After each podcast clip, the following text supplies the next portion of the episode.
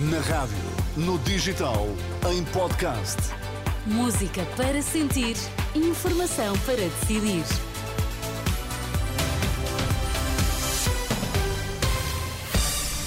Antes da edição da noite, Pedro Caeiro, vamos às notícias em destaque. Do toque a reunir de Emmanuel Macron, sai a certeza é preciso continuar a apoiar a Ucrânia a todo custo, dois anos depois da invasão russa. Isto no dia em que o primeiro-ministro sueco diz que é um dia histórico, o Parlamento húngaro ter ratificado a adesão da Suécia à NATO. Informação, antes das notícias, a nota de abertura. Esta conferência abordou. Vamos ouvir a nota de abertura. Ora, na campanha eleitoral para as eleições de 10 de março. Eleições decisivas para a formação de um novo governo e do qual se aguardam novas respostas. Novas respostas para as novas questões, mas também novas respostas para os problemas velhos. O mais flagrante é o da pobreza, mas caminha a par das insuficiências na saúde, na justiça ou no conceito da escola que queremos para as atuais e para as futuras gerações. Uma escola prisioneira de uma ideologia do Estado? Ou uma escola respeitadora da liberdade das famílias? Entre fanatismos de cor diversa é preciso escolher. E escolher soluções que garantam o futuro sustentável do país. O mesmo é dizer, garantir o futuro sustentável dos portugueses e em Portugal. Para que a imigração, sendo uma possibilidade, não se converta numa fatalidade, imposta pela ausência de perspectiva de futuro. Se as eleições são importantes, importa que todos participem, porque em democracia, ao contrário das ditaduras, o bem comum é da responsabilidade de todos. Ninguém está dispensado de ajudar a construir um país digno, justo e solidário. E já agora, um país feliz. Passam dois minutos das 11 deste segundo dia de campanha eleitoral. Vamos falar já a seguir disso na edição da noite.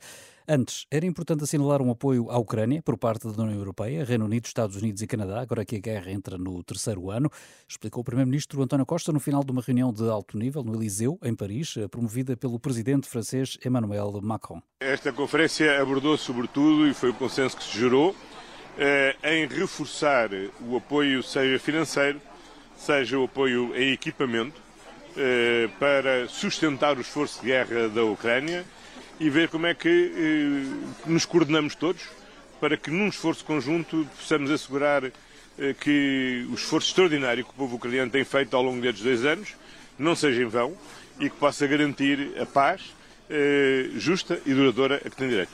Palavras de António Costa aos jornalistas em Paris, após uma reunião de líderes sobre o apoio contínuo à Ucrânia, depois do seu homólogo da Eslováquia ter dito que alguns países ocidentais estão a considerar acordos bilaterais para enviar tropas para a Ucrânia.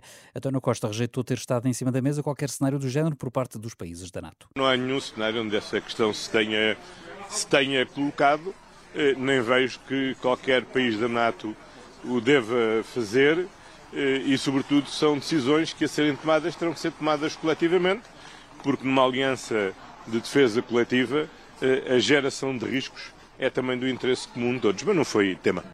Palavras de António Costa em Paris, após ter participado numa reunião de alto nível para apoio contínuo à Ucrânia, convocada pelo presidente francês, quando se assinalam dois anos do início da invasão russa. O presidente francês afirmou hoje que os líderes internacionais, incluindo os da União Europeia, devem preparar-se para que a Rússia ataque, devendo por isso fazer mais para apoiar a Ucrânia de forma a que ganhe a guerra. Este foi um dia histórico, palavras do primeiro-ministro sueco na rede social X, eh, depois do Parlamento húngaro ter ratificado a adesão da Suécia à NATO. Era o sim que faltava depois de um longo processo em que a Hungria e a Turquia foram os países mais reticentes. Por cá, o corpo encontrado hoje perto do Colégio de São José Lisboa é o da mulher de 73 anos, que estava desaparecida há mais de dois meses, depois de ter saído do Hospital de São Francisco Xavier a poucas centenas de metros de distância, onde aguardava por observação médica. A notícia foi confirmada à Renascença, por fonte próxima da família que já foi informada. Esta senhora sofreu de demência eh, e, na altura do desaparecimento, a 12 de dezembro, foram feitas buscas, foram vistas as imagens de videovigilância e o caso foi reportado à PSP. O presidente da Comissão Nacional para a Humanização dos Cuidados de Saúde no SNS, que hoje foi criada, diz entretanto à Renascença que a segurança dos utentes com demência vai ser uma das suas prioridades.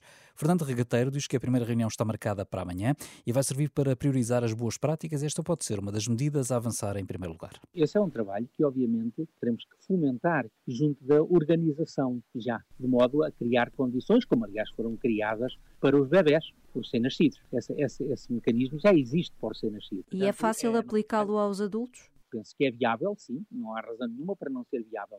Ainda segundo o Fernando Regateiro, aqui ouvido pela jornalista Anabela Góes, há boas práticas que podem avançar já no SNS, como por exemplo designar um profissional, médico ou enfermeiro, a quem o doente pode ligar sempre que tem dúvidas sobre a medicação, por exemplo, ou criar espaços mais confortáveis para os doentes e acompanhantes. Já a seguir a edição da noite.